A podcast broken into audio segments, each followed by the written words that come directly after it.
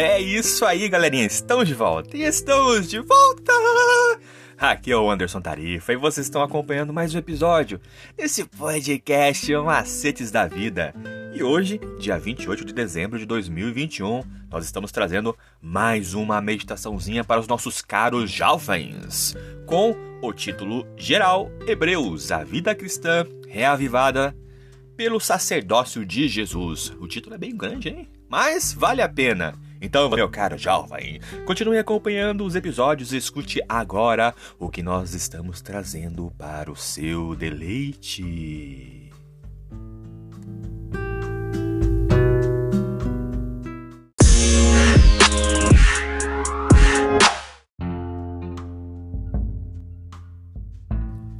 E o tema de hoje é superando adversidades. Porque os leitores de Hebreus eles foram bem sucedidos em manter a fé e o compromisso com Cristo, apesar de toda a rejeição e perseguição. E eles saíram vitoriosos, mas também ficaram cansados. Hebreus nos diz que ataques verbais e provavelmente outros tipos de ataques contra a honra continuaram. E alguns cristãos ainda estavam na prisão, algo que pode ter esgotado a igreja financeiramente e psicologicamente e eles estavam cansados e facilmente podiam ficar desanimados.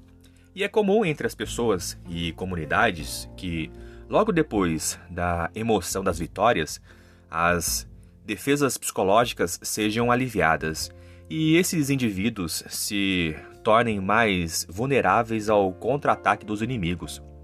A força que uma pessoa ou comunidade mobiliza para enfrentar uma ameaça iminente é mais difícil de surgir pela segunda vez. E diante dessa situação, o que podemos aprender de Hebreus para o nosso próprio benefício? A história do trato de Deus com Elias, depois da experiência do Monte Carmelo, é fascinante, porque mostra o terno cuidado e a sabedoria com que o Senhor ministra àqueles que estão sofrendo e que lutam para recuperar a fé. E Deus fez várias coisas por Elias. Primeiro, cuidou de suas necessidades físicas, providenciou comida e o deixou descansar. Então, é, na caverna, gentilmente o repreendeu. O que você está fazendo aqui, Elias? Isso a gente pode encontrar lá em 1 Reis 19, do versículo 9 versículo 13. E o ajudou a obter uma compreensão mais profunda de como ele trabalha e cumpre os seus propósitos. Em Hebreus, nós podemos encontrar várias instruções. Um aspecto, é, um aspecto que o autor enfatizou foi cuidar das necessidades físicas dos irmãos na fé. E ele orientou dizendo que os cristãos devem praticar a hospitalidade e visitar os presos, o que significa satisfazer as necessidades deles. O apóstolo exortou os leitores a ser generosos, lembrando que Deus nunca os abandonará.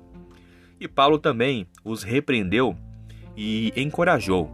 Ele os advertiu a não se desviarem e não ter um coração mau e descrente, e os encorajou a crescer na compreensão da fé. O apóstolo também comentou sobre a importância da frequência às reuniões na igreja. Em resumo, orientou que os leitores se unissem, animassem uns aos outros e estimulassem o amor e as boas obras, mas também exaltou Jesus e o seu ministério no santuário celestial em favor deles. Agora vamos pensar um pouquinho. Olhando para trás, quando você falhou na vida cristã, o que você pode ou poderia ter feito de forma diferente? É isso aí, galerinha. Mais uma vez, obrigado pela atenção que vocês estão disponibilizando para este canal.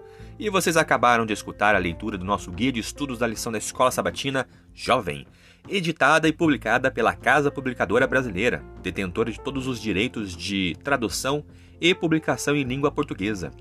E esse guia, ele tem como o anseio falar do amor do Pai de forma objetiva, clara e com muito amor e carinho para os nossos ouvintes.